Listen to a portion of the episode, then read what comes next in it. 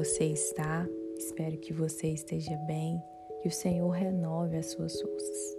Hoje eu vim falar para vocês sobre obediência. Obedecer é renunciar. Obedecer é muitas das vezes você abrir mão de algo para viver o sobrenatural do Senhor. E falando nisso, hoje eu tive uma experiência. Eu iria gravar esse áudio bem mais cedo. Porém, na hora que eu estava para gravar, tudo preparado, minha mãe me chamou e falou assim: Lohane, preciso que você vai buscar algumas coisas para mim.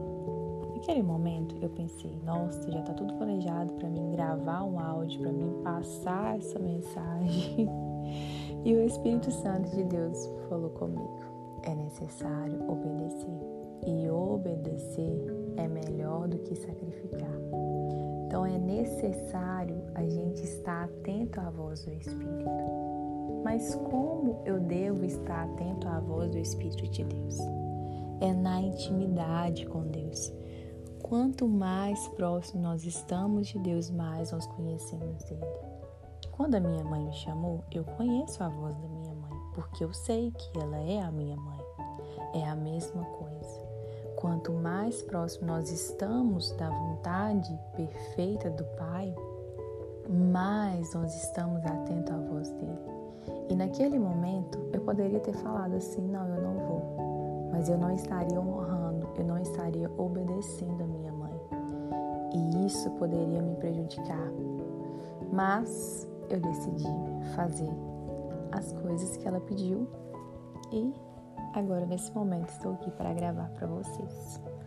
E na palavra de Deus, em João 14,15, fala assim: Se vocês me amam, obedecerão aos meus mandamentos. É o desejo do Senhor que nós sejamos obedientes. E a palavra de Deus diz: Conhecereis a verdade, e a verdade vos libertará. Para conhecer a verdade de Deus, para conhecer aquilo que o Senhor tem, é necessário obedecer. E o Senhor se alegra por ver filhos obedientes. Ele tem prazer em abençoar filhos obedientes. Eu já passei por muitas consequências por não ter obedecido à voz de Deus. Posso dizer que talvez eu não estava conhecendo, eu não tinha essa intimidade para saber se era realmente a voz do Senhor, porque isso gerava dúvida em meu coração. Mas eu fui entendendo e me aproximando e me alimentando mais da vontade do Senhor, para entender que a vontade dele é boa, é perfeita e é agradável. E talvez você que está me ouvindo agora está passando por situações que você foi desobediente. Mas, para que nós possamos alcançar o propósito do Senhor, pense um pouco, reflita nas suas decisões, nas suas escolhas. Volte para o caminho do Senhor, obedeça, mesmo que seja difícil mesmo que às vezes você vai ter que abrir mão de algo, obedeça. Deus, ele vê o nosso futuro. Ele sabe o que, que vai acontecer. Por isso que muitas das vezes ele pede para a gente deixar algo para trás para viver o novo. E isso aconteceu também na minha vida. Uma certa vez, eu estava em uma situação muito favorável, algo muito bom aos meus olhos. E o Espírito Santo pediu para mim, Lohane, abra mão. Naquele momento, assim, eu não fui na mesma hora e falei, Deus, eu vou abrir mão. Porque era algo para mim muito bom, estava sendo favorável só que o Espírito de Deus começou a ministrar esse meu coração, pois ele sabia lá no futuro que aquilo poderia me trazer muitos prejuízos. Só que eu não estava conseguindo enxergar. Até que eu pedi a Deus um sinal. Falei, Senhor, me dá um sinal.